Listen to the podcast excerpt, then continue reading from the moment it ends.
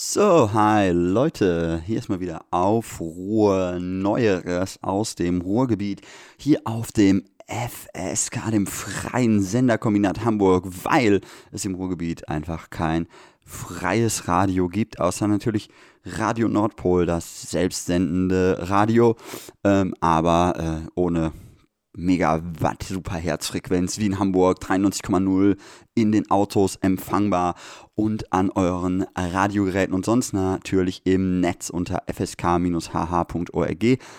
Ähm, ja, ähm, das zur Ankündigung, Aufruhr, ja, das ist so eine Reihe äh, mit äh, so Antifa-News und Infos aus dem Ruhrgebiet, Texten, die so Gruppen schreiben oder vielleicht auch mal ein Demo-Rückblick.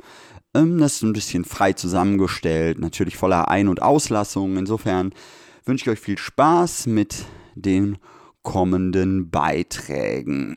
Wir fangen an in Essen.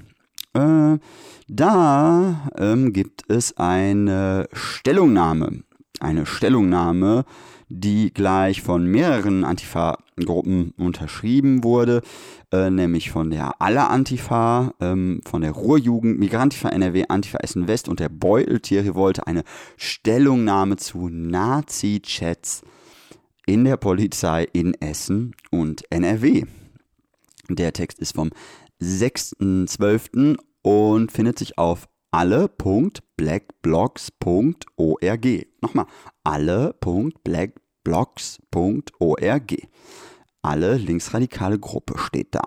So, sind noch ein paar andere Texte, gucken wir vielleicht später nochmal rein. So, und los geht's. ja, hopp, hopp. Stellungnahme zu Nazi-Chats in der Polizei in Essen und NRW. Am 16. September wurde bekannt, dass es in der Polizei Essen-Mülheim 30 Verdachtsfälle rechtsextremer Umtriebe gibt.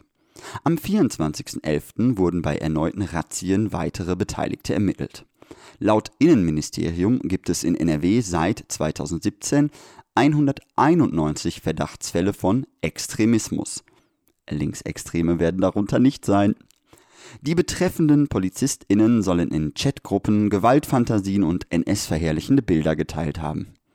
Für uns als Linksradikale ist das keine Überraschung. Wir, die diesen bewaffneten Organen der Staatsmacht regelmäßig auf der Straße gegenüberstehen, die regelmäßig mitbekommen, wie migrantisierte Menschen von dieser Polizei behandelt werden, auch wenn viele von uns nicht im selben Ausmaß betroffen sind wie diese, machen uns keine Illusion über den Charakter der deutschen Polizei. Wir wissen, dass die Polizei als Institution ganz bestimmte Sozialcharaktere anzieht. Die autoritären, die rassistischen, sexistischen und sonst wie menschenverachtenden nämlich. Wir wissen auch, dass die Polizei hauptsächlich damit betraut ist, ein Gesellschaftssystem aufrechtzuerhalten, das Herrschaft, Ausbeutung, Rassismus und Gewalt beinhaltet und dass sie darum als Institution auch abstrakt niemals auf der richtigen Seite stehen kann. Insbesondere in Essen war dies bereits in den Monaten vor der Enttarnung der Nazi-Chats zu beobachten. Mehrere Fälle von brutaler Polizeigewalt, zum Beispiel gegen Umar Ayub und seine Familie, gegen eine Familie nigerianischer Herkunft, welche eine gestohlene Handtasche auf der Polizeiwache anzeigen wollte, oder die Erschießung von Adel B. und Michael Heile sind hier beispielhaft zu nennen. Hinzu kommt die alltägliche Gängelung migrantisch markierter Stadtteile wie Essen-Altendorf oder die nördliche Innenstadt, die als migrantische Treffpunkte gelten und von polizeilichen Maßnahmen überzogen werden, welche vor allem unter dem Deckmantel der Bekämpfung von Clankriminalität ablaufen und mit Gentrifizierungsabsichten von Seiten der Stadt zusammenfallen. Siehe dazu auch folgende Studie von ForscherInnen der Uni Duisburg-Essen. Da folgt nun ein Link und ich trinke einen Schluck Wasser. Ah. Betroffene haben uns im Zuge dieser immer wieder von Racial Profiling berichtet. Auch wir sind selbst mehrfach Zeugen offensichtlich rassifizierter Kontrollen geworden. Durch die ständige Polizeipräsenz, Razzien, Kontrollen und so weiter wird nicht nur praktisch das Leben der Betroffenen erschwert oder gar bedroht, siehe die Morde an Adel B. und Michael H., die mediale und behördliche Generalisierung aller Nichtweißen in den betreffenden Vierteln zu vermeintlich schwer kriminellen Clans verankert rassistische Bilder und Zuschreibungen auch in weiten Teilen der Bevölkerung. Die Folgen davon ließen sich vor einigen Monaten in Hanau beobachten, wo ein deutscher Rassist in einer Shisha-Bar um sich schoss und zehn Menschen ermordete. Die Feindmarkierung von Shisha-Bars und anderen migrantisch markierten Treffpunkten, die auch den Mörder von Hanau zu seiner Tat trieb, wird in Essen von Politik, Polizei und nicht zuletzt der lokalen Tagespresse WAZ bereits seit einigen Jahren konsequent betrieben. Wir haben gemeinsam mit Freundinnen, Genossinnen und Betroffenen in den letzten Monaten versucht, auf diese mörderischen Zustände aufmerksam zu machen. Die einzige Reaktion darauf war Repression der Staatsgewalt, Verächtlichmachung und Verunglimpfung in der Watz und eine bedingungslose Solidarisierung der Politik mit der Essener Polizei. Es ist daher bezeichnend, dass der Skandal um die Essener Polizei nun wegen des Versendens von Hitlermilchen ins Rollen gekommen ist und nicht etwa wegen der Gewalt gegen BPOC oder Linke. Es ist in diesem Land offenbar schlicht so, dass einzig wer sich offen zu Hitler bekennt, als rechtsextrem gilt. Und wer den Propagandisten, den PolitikerInnen und JournalistInnen in diesem Land zuhört, der weiß auch schnell warum. Offen Hitler und den NS-verherrlichenden Polizisten, offen Hitler und den NS verherrlichende Polizisten machen es sowohl nötig als auch möglich, die Lieblingslüge dieses Staates zu verteidigen. Die nämlich, dass das wieder gut gewordene Deutschland, das Land der Aufarbeitungsweltmeister, nicht trotz, sondern wegen Auschwitz das moralischste, demokratischste und beste aller Länder sei, weshalb Rechtsextremismus oder Rassismus gar noch institutionalisiert oder strukturell hier gar nicht existieren könnten. 30 Jahre nach der Wiedervereinigung sonnt man sich also wieder im Glanz der moralischen Überlegenheit der deutschen Nation und gibt sich gerade deswegen einstweilen mit dem rassistischen Normalvollzug der deutschen bürgerlichen Demokratie zufrieden, der die alltägliche Diskriminierung marginalisierter und beispielsweise das massenhafte Sterben an den EU-Außengrenzen mit sich bringt. Da passt es dann auch gut ins Bild, dass die WAZ längst das größte Problem in der aktuellen Debatte darin ausmacht, dass nun gewisse Zeitgenossen mit der Rassismuskeule die Autorität der deutschen Polizei untergraben wollen. Dass sich rassifizierte Menschen mit dieser Polizei nicht im geringsten sicher fühlen können, ist für die Volksgenossen von der WAZ nicht mal im Rahmen des Denkbaren. Sie spielen im Weltbild dieser Besserdeutschen sowieso keine Rolle die Meinungsverschiedenheit zwischen denjenigen, die schon jetzt offen nach dem Führer rufen und jenen, die diesen Ruf für eine Schande, Zitat Frank Richter, Polizeichef Essen-Mülheim, halten, ist die alte Meinungsverschiedenheit darüber, ob sich das Totschlagen der anderen jetzt denn schon auszahlt oder ob es, wenn es allzu maßlos wird, nicht doch negativ auf die ehrbare deutsche Nation und ihre Vertreter zurückfällt. Hm. Darum gibt es in dieser Debatte keine tatsächliche Solidarität mit all jenen, die ermordet werden und in Zukunft werden. Und darum fällt es diesen Leuten auch überhaupt nicht schwer, auf der einen Seite das Ausländer raus der Faschisten zu verurteilen, während sie selbst die rassistische Gängelung ganzer Stadtviertel in Auftrag geben und ausführen und Abschiebungen organisieren. Dementsprechend hat auch keiner der InnenministerInnen und PolizeichefInnen, weder NRW-Innenminister Reul noch Essens Polizeichef Richter, etwas davon gemerkt, beziehungsweise sich dafür interessiert, dass hier astreine Nazis in ihren Behörden arbeiten. Schließlich sind sie nach wie vor auf die rassistischen Prügelknaben angewiesen, denen sie selbst jahrelang beigebracht haben, dass die gute deutsche Gesellschaft von den anderen, den nicht weißen Migrantisierten bedroht wird. Es ist von daher kein Wunder, dass gerade diese Polizisten einen Schritt weitergehen und nach dem Führer rufen, der ihnen endlich freie Hand gibt, mit eben jenen mal aufzuräumen, statt sich im Auftrag der Demokraten, der Richters und Royals noch ein kleines bisschen zurückzuhalten, um Demokratie und Ansehen des Staates nicht zu gefährden. Dass aber gerade Rechtsstaat und Demokratie für die nationale Sache allemal aufgegeben werden können, wenn es Kapital und Volksmob nur genug wollen, zugunsten des dann hemmungslosen Massenprograms, ist historisch zumal in Deutschland längst bewiesen. Die Richters und Royals werden, wenn es der deutschen Sache dann auch in ihren Augen dient, dem nichts entgegensetzen. Das ist die Quintessenz des Deutschseins, ob in der moralisch überlegenen, besser deutschen Variante der heutigen Verfassungspatrioten oder in der Variante derer, die bereits jetzt wieder Heil Hitler rufen und in diesem Land wie eh und je PolizistInnen, RichterInnen oder StaatsanwältInnen sind. Ja, dieser Text war, wie gesagt, von der Alle Antifa, der Ruhrjugend, Migrantifa NRW, Antifa Essen West und Beutel Thierry Wolte nachzulesen auf alle.blackblocks.org. Wir bleiben noch in Essen ähm, und haben hier bei Indie etwas gefunden, nämlich eine antikoloniale Straßenaktion in Essen. Und da wurden in der Nacht vom 6.12.2020 in Essen insgesamt acht kolonial-rassistische Straßennamen korrigiert. Dazu gibt es einen Text, den ich hier bei Indie dazu gefunden habe, der ein bisschen länger ist und das genauer beschreibt. Und jetzt lese ich euch den vor.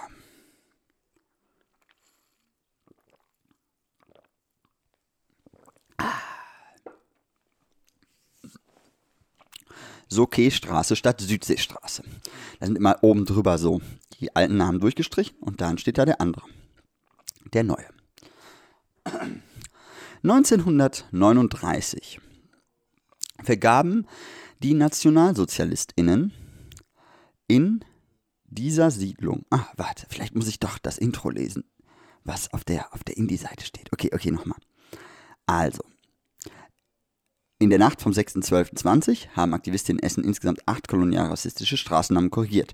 An ihre Stelle setzten sie die Namen bekannter schwarzer Menschen und antikolonialer Widerstandsbewegungen. Im Zentrum der Aktion stand die 1939 errichtete Krupp-Siedlung im Essener Stadtteil Gerschede. Die Nationalsozialisten NationalsozialistInnen hatten die Benennung der neu gebauten Straßen benutzt, um den deutschen Kolonialismus zu romantisieren und die Unterwerfung anderer Länder zu verherrlichen. So, und jetzt gehe ich wieder über zu diesem längeren Text. Also, 1939 vergaben die Nationalsozialistinnen in dieser Siedlung Straßennamen, wie wir gerade hörten, die den deutschen Kolonialismus romantisieren und seine Verbrechen verharmlosen. Dazu gehört auch die scheinbar harmlose Südseestraße. Es ist höchste Zeit, stattdessen an den antikolonialen Widerstand zu erinnern, zum Beispiel auf der Insel von Pei, damals Deutsch-Neuguinea, heute Teil der föderierten Staaten von Mikronesien. Im Herbst 1910 begehrten die dort lebenden Sokes gegen deutsche Kolonialherrschaft und Zwangsarbeit auf. Nachdem ein einheimischer Arbeiter von Aufsehern ausgepeitscht worden war, legten die Sokes die Arbeit nieder. Sie bewaffneten sich und töteten unter anderem den deutschen Amtsmann, der solche Strafen eingeführt hatte. Anfang 1911 schlug die deutsche Kolonialmacht den Aufstand brutal nieder. 17 der Rebellen wurden hingerichtet, 430 weitere Sokes wurden auf eine andere Insel verbannt und zur Zwangsarbeit in Phosphatminen verurteilt. Es ist längst überfällig, die Verbrechen des deutschen Kolonialismus aufzuarbeiten und ein Bewusstsein für die historischen Wurzeln des Rassismus zu schaffen. Die weiße Vorherrschaft muss einer Geschichte des Widerstands und der Dekolonialisierung weichen. Daher fordern wir eine Umbenennung der Südseestraße in Sokestraße. Jetzt geht es um die Kamerunstraße. Jetzt Fasia Jansenstraße. 19, ah, Das äh, fängt, fängt immer gleich an. Diese Straße wurde nach der ehemaligen deutschen, nach der ehemaligen Kolonie Deutsch-Kamerun benannt. Zwangsarbeit und Todesstrafe kennzeichneten die Deute, deutsche Herrschaft von 1884 bis 1919. Unsere Straßen sollten stattdessen nach WiderstandskämpferInnen benannt werden, die sich gegen jegliche Gräueltaten aussprechen. So wie die politische Liedermacherin und Friedensaktivistin Fazia Jansen. Geboren am 6.7.1929 in Hamburg, gestorben am 29.12.97 in Oberhausen. Als Kind des liberianischen Konsuls Momolu Massaquoi und der Hamburgerin Ellie Jansen wurde sie aufgrund ihrer Hautfarbe rassistisch diskriminiert. Während der Nazi-Herrschaft wurde sie gezwungen, in einer Suppenküche des KZs Neuengamme bei Hamburg zu arbeiten und wurde Zeugin der Brutalität der SS. Durch ihre künstlerischen Tätigkeiten verarbeitete Fassia Jansen ihre Erlebnisse und kämpfte für alle, die ermordet und menschenunwürdig behandelt wurden. Die nächste Straße ist der Windhoekweg, jetzt Anna Mungunda Weg. Windhoek, Windhoek, heute die Hauptstadt Namibias, galt zwischen 1903 und 1918 als Hauptstadt der Kolonie Deutsch-Südwestafrika. Unsere Straßen sollten nach schwarzen Widerstandskämpferinnen benannt werden, so wie Anna Kakurukatse Mungunda. 1932 geboren und am 10.12.59 in Windhoek gestorben. Sie gehörte den Herero an und kämpfte als erste Frau in der namibischen Unabhängigkeitsbewegung gegen die Besetzung durch Südafrika. Als das südafrikanische Apartheidsystem die Zwangsumsiedlung der schwarzen Windhuckerinnen in einen Außenbezirk beschloss, ging sie mit vielen weiteren auf die Straße. Während der Proteste wurde sie und zehn weitere Menschen von der Polizei erschossen. Anna Mungundas Einsatz markiert den Beginn des antikolonialen Widerstands, an dem auch viele Frauen teilnahmen. Ihr Todestag gilt in Namibia heute als Frauentag und Tag der Menschenrechte. Die nächste Straße ist Samoa-Straße, jetzt Merata-Mita-Straße. Die Kämpfe um die ehemalige Kolonie Deutsch-Samoa 1890 bis 1919 und die dortige Durchsetzung deutscher Wirtschaftsinteressen forderte zahlreiche Opfer. Die Ausbeutung und Unterdrückung der samoanischen Bevölkerung ist aber keine Heldengeschichte. Straßennamen, die den Kolonialismus romantisieren, müssen aus unserem Stadtbild verschwinden. Mit dem neuen Namen möchten wir Aufmerksamkeit auf die Filmemacherin Merata Mita 1942 bis 2010 und die Einblicke lenken, die sie mit uns mit ihren Filmen auf indigene Kulturen schenkt. Sie ist als Maori-Frau in Neuseeland aufgewachsen und stand als Aktivistin für Frauenrechte, die Rechte der Maoris und die Sichtbarkeit indigener Völker ein. Mita trug in hohem Maße zur Dekolonialisierung der Filmkultur bei und machte bis dahin ungehörte Stimmen laut. Die nächste Straße ist die Tanga-Bucht. Jetzt Maji-Maji-Straße. Mit dieser Straße sollte der Sieg in der Schlacht von Tanga, einem Küstenort in Tansania, damals Deutsch-Ostafrika, im November 1914 glorifiziert werden.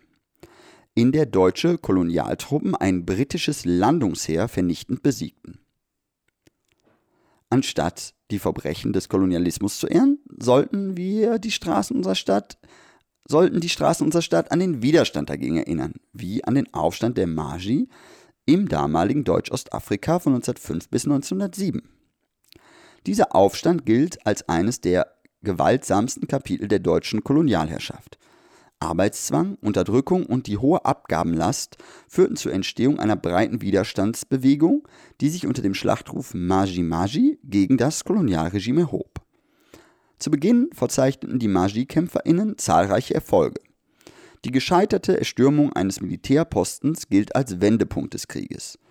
Die kolonialen Truppen fügten den Maji-KämpferInnen schwere Verluste zu, viele Aufständische wurden ermordet oder zu jahrelanger Zwangsarbeit verurteilt. Die nächste Straße ist die Askaris-Straße, jetzt Mohammed-Husen-Straße. Als Askaris wurden afrikanische Söldner in der ehemaligen Kolonie Deutsch-Ostafrika, heute Tansania, Ruanda und Burundi bezeichnet. Mit dem propagandistischen Motiv des treuen Askari versuchte die deutsche Koloniallobby nach dem Ersten Weltkrieg, ihre Forderung nach einer Rückgabe der deutschen Kolonien zu untermauern. Unsere Straßen sollten aber nicht nach kolonialen Mythen, sondern nach bedeutenden schwarzen Menschen benannt sein, zum Beispiel nach Majub bin Adam Mohammed alias Mohammed Husen 1904 geboren, der im Ersten Weltkrieg als Kindersoldat in der deutschen Kolonialarmee kämpfte. 1929 kam er nach Deutschland, wo die Behörden ihm sein Sold verweigerten. In den Folgejahren arbeitete er in Berlin als Sprachlehrer, Kellner und Schauspieler. 1941 wurde er wegen seiner Beziehung zu einer arischen Frau verhaftet und ins KZ Sachsenhausen deportiert, wo er 1944 starb. Die nächste Straße ist die Gustav-Nachtigall-Straße, jetzt Anton W. Amo Straße. Der hier geehrte Gustav Nachtigall, 1834 bis 1885, machte sich einen Namen als Afrikaforscher. Als Reichskommissar für Deutsch-Westafrika stellte er das Land, das deutsche Großkaufleute auf betrügerische Weise erworben hatten, unter deutschen Schutz. Mit militärischer Drohkulisse bereitete er den Weg für die Kolonisation von Togo, Kamerun und Namibia. Stattdessen sollten unsere Straßen bedeutende schwarze WissenschaftlerInnen ehren, zum Beispiel Dr. Anton Wilhelm Amo, 1700 bis 1754, der als Kind aus Ghana verschleppt wurde. In Deutschland gelang Amo eine akademische Karriere. Er forschte zur Rechtsstellung schwarzer Menschen in Europa, beteiligte sich an den philosophischen Kontroversen der Frühaufklärung und lehrte an der Universität Halle. Der allgegenwärtige Rassismus bewegte ihn 1748 zur Rückkehr nach Ghana und machte sein Werk jahrhundertelang fast vergessen. Die nächste Straße ist die Hansemannstraße, jetzt Oloa-Straße.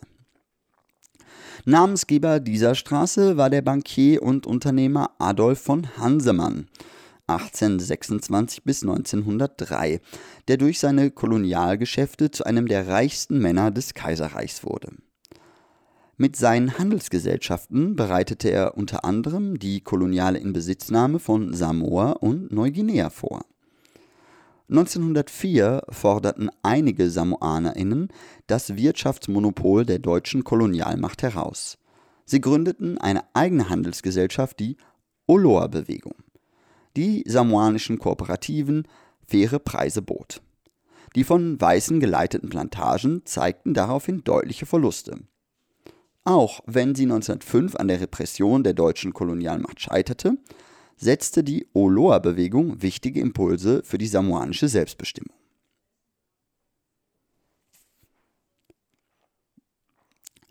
Zudem, wir erinnern an Ignatius Fortuna. Ignatius Fortuna, sein ursprünglicher Name ist nicht bekannt, war ein zur damaligen Zeit sogenannter Kammermoor, der in der niederländischen Kolonie Suriname in Sklaverei geboren wurde. 1735 wurde er von einem Kaufmann nach Essen gebracht und der Fürstäbtissinnen und den Fürstäbtissinnen Franziska Christine von Pfalz-Sulzbach und Maria Kunigunde von Sachsen geschenkt. Von da an lebte er bis zu seinem Tod 1789 im Schloss Borbeck und in Steele. Kammerhen wurden neben Kammertürken und Inselindianern in der Kolonialzeit nach Europa verschleppt und verschenkt, um den Reichtum eines Haushalts zu repräsentieren. Sie dienten als exotische Prestigeobjekte. Manche von ihnen wurden selbst nach ihrem Tod ausgestopft und zur Schau gestellt. Sklaverei wurde in Deutschland lange geleugnet und ignoriert. Es ist überfällig, diese kolonialen Verbrechen aufzuarbeiten und ein Bewusstsein für die historischen Wurzeln des Rassismus in Deutschland zu schaffen. Die weiße Vorherrschaft muss einer Geschichte des Widerstandes und der Dekolonialisierung weichen. Daher fordern wir ein würdiges und breites gesellschaftliches Erinnern an Ignatius Fortuna. Hier noch ein Hinweis zum Begriff Kammern, Kammer, M. Der Begriff, den ich oben auch ausgesprochen habe, dient hier lediglich zur Erklärung dieser speziellen Form der Sklaverei, er ist in sich rassistisch und sollte nicht benutzt werden.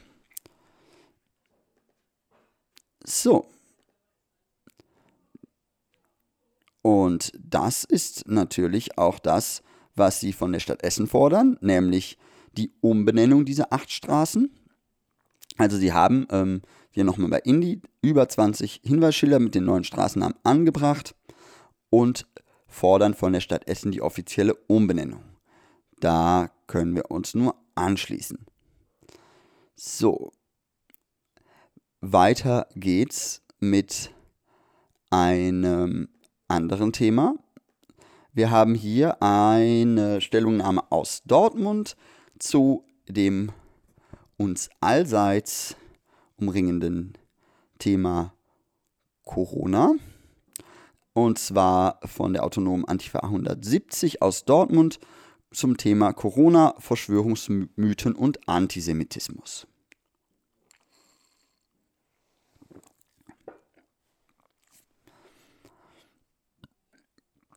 Warum Verschwörungsmythen das Verbindungselement der selbsternannten Corona-Rebellen bilden, was das wieder mit Antisemitismus zu tun hat und wie unsere Antwort als Linke aussehen muss.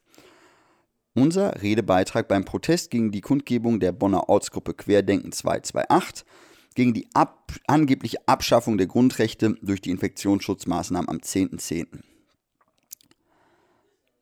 Jetzt kommt der Redebeitrag, den ich jetzt vorlese. Der wurde bestimmt auch sehr gut vorgelesen, aber jetzt lese ich den vor.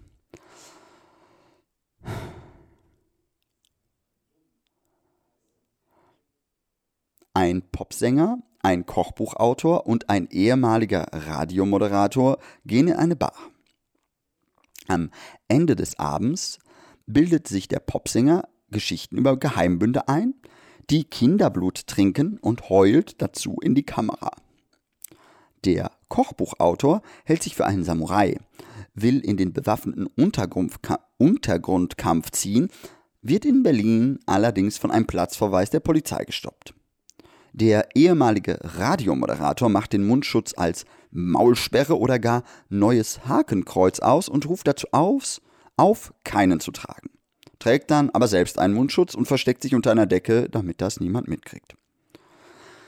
Klingt alles sehr schrullig und vielleicht ein bisschen komisch. Das Problem, alle drei Personen erreichen ein großes Publikum, das auf die Geschichten, die die drei erzählen, begeistert anspringt. Diese Geschichten nennen wir Verschwörungsmythen und sie sind ein Grund, warum wir heute hier stehen. Sie sind leider nicht ganz so neu, wie es in unserer kleinen Geschichte wirkt. Die Corona-Krise trifft viele Menschen hart. Insbesondere diejenigen, die ohnehin im täglichen Hauen und Stechen nicht besonders gut dastehen. Obdachlose, Geflüchtete, Arme, Kranke, Kids aus zerrütteten Familien, Frauen, prekär Beschäftigte und so weiter. Die Regierungen reagieren auf diese Situation unterschiedlich. Manche schneller und konsequenter, andere lange gar nicht. Manche Maßnahme wird schlecht erklärt, manche erst aufgeweicht, dann zurückgenommen, manche werden erst als sinnlos eingeschätzt, dann aber doch eingeführt. Bei vielen weckt das Zweifel und schürt weitere Unsicherheiten. Und das in einer Zeit, in der sich ohnehin schon viele Sorgen um das Klima, ihre Arbeitsplätze und die Zukunft machen. Diese logische wie naheliegende Erklärung, auch PolitikerInnen sind mit der neuen Situation überfordert, auch beratende WissenschaftlerInnen empfehlen Maßnahmen, von denen sie später sagen müssen, dass sie nicht so sinnvoll waren wie gedacht. So ist das nun mal oft in Krisen. Und in Krisen ist es umso mehr die Aufgabe einer kritischen Zivilgesellschaft und es Recht einer Linken, das Handeln von Regierungen, Behörden und anderen zu prüfen, bei Bedarf zu kritisieren und im Zweifel sogar dagegen auf die Straße zu gehen und es gilt, die Gründe für fehlerhafte Maßnahmen zu benennen. Manchmal mag das simples Es nicht besser wissen sein, aber manchmal eben auch autoritäre Ideologie oder die Orientierung am kapitalistischen Normalvollzug, der im Zweifel eben auch trotz Infektionsgefahr verlangt, dass im Großraumbüro weiter gearbeitet wird. Corona hin oder her. Mit dieser Kritik haben die selbsternannten Corona-Rebellen nichts gemein. Das für sich gepachtete kritische Hinterfragen ist zwar ein schöner Baustein in der eigenen Identität als Freidenkerin, verkommt aber zur hohlen Phrase. Denn während Recherchen von JournalistInnen als Lügenpresse abgetan werden, wird der YouTube-Output eines politischen Aktivisten vom zweifelhaften Ruf wie Ken Jebsen nicht nur vorbehaltlos geglaubt, sondern in den quasi sakralen Rang der Wahrheit erhoben. Hinterfragen? Fehlanzeige.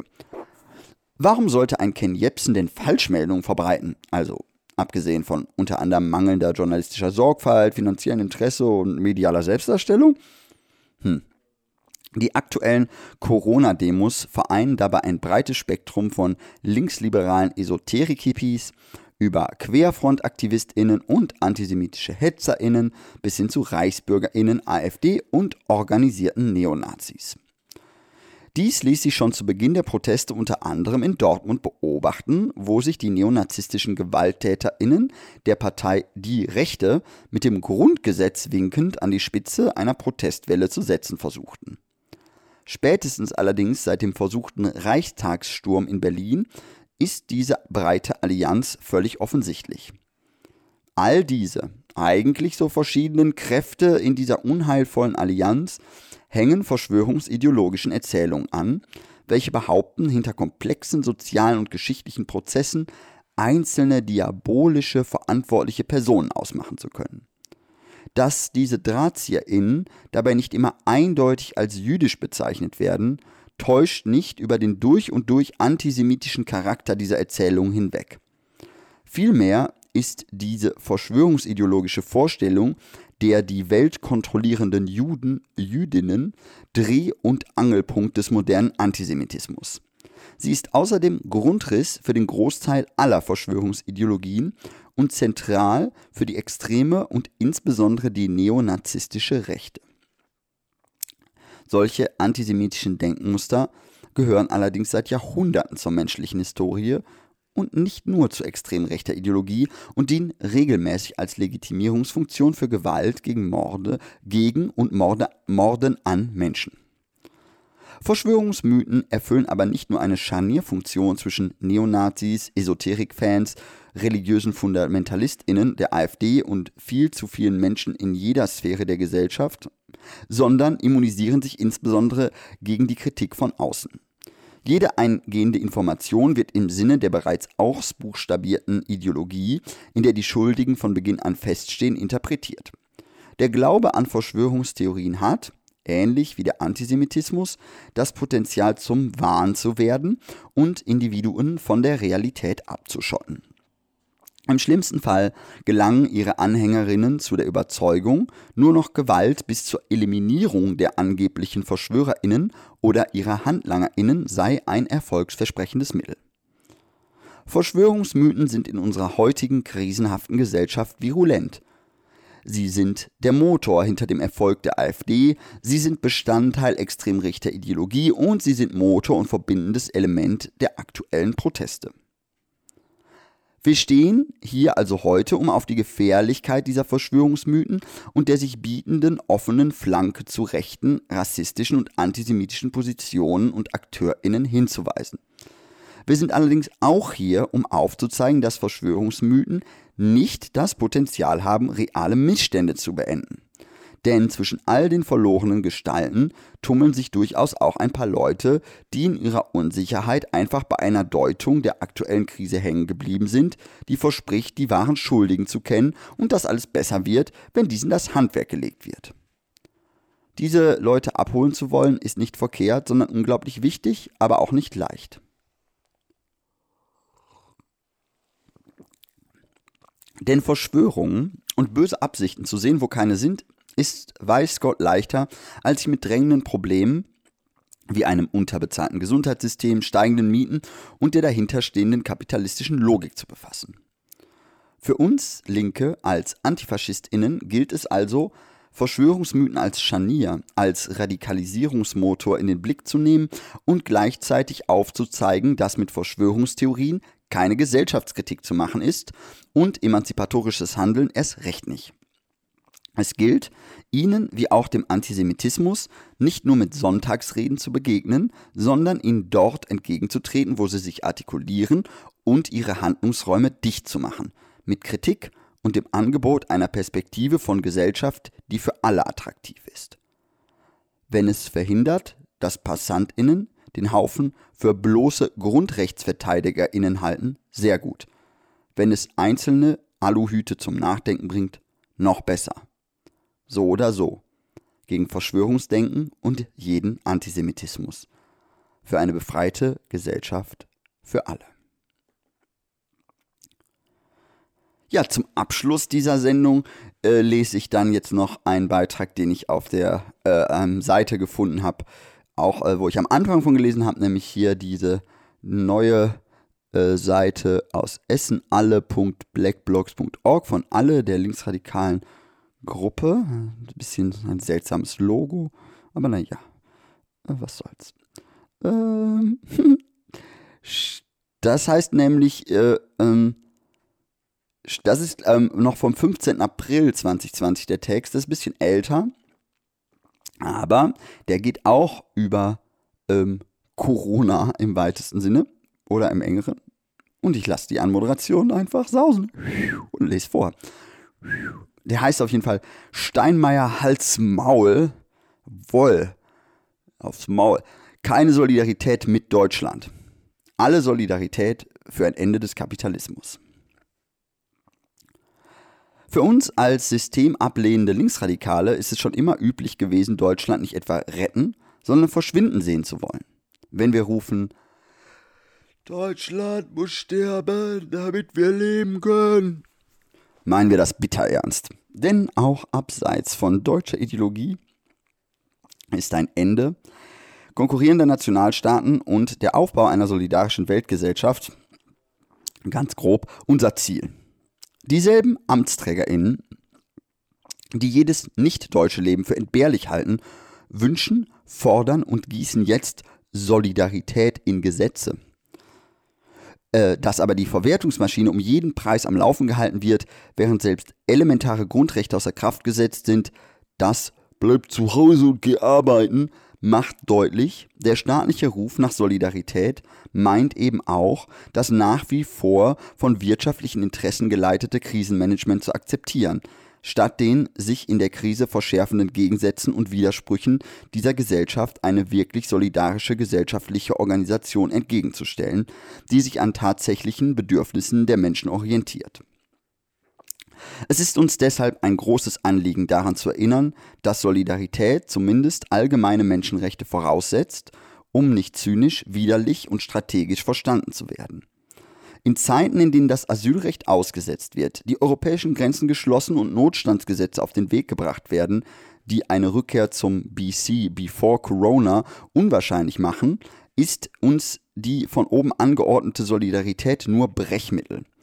Dass es zum Brechen ist, ist vielen klar. Auswege werden gesucht, aber die Lawine von Maßnahmen rollt erst einmal weiter und viele müssen erstmal ihre private Krisenverschärfung bearbeiten, bevor sie sich der politischen Kritik und Widerstand wieder widmen können. Das ist mehr als Verständnis und ihren Ruf nach Solidarität hören wir gern.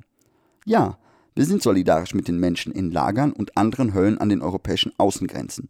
Ja, wir sind solidarisch mit denen, die sich um ihre Angehörigen, Freundinnen und Nachbarinnen sorgen. Ja, wir sind solidarisch mit allen, die in vergangenen, gegenwärtigen und zukünftigen Kämpfen gegen den Kapitalismus von Repression betroffen sind.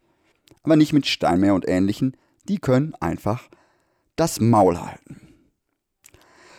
Ja, noch äh, zum Abschied äh, noch eine ganz kleine Anekdote auf der letzten Demo, wo ich war mit äh, so einer Corona-Demo also das war nicht die letzte, wo ich war, aber da, da war ich in Bochum und da äh, haben wir ähm, dann auch, wir hatten so Schilder mit, um zu überlegen, welche Parole jetzt, weil es ja schwierig, ne, mit den, äh, mit dem Oberkunft. Wir haben ja gehört, äh, schon hier in den, besser dargestellt in den Texten, welche, welcher Mischmasch, äh, welche Mischung von Personal sich da sammelt, also auf diesen Demos und dann ähm, haben wir auf ein Schild Klassenkampf geschrieben ähm, zu dem Thema empfehle ich euch auch die äh, Kolumnen von äh, Jeja Klein aus dem Neuen Deutschland. Die findet ihr unter ähm, im Neuen Deutschland, ist die, die heißt Jeja nervt, ihre Kolumne.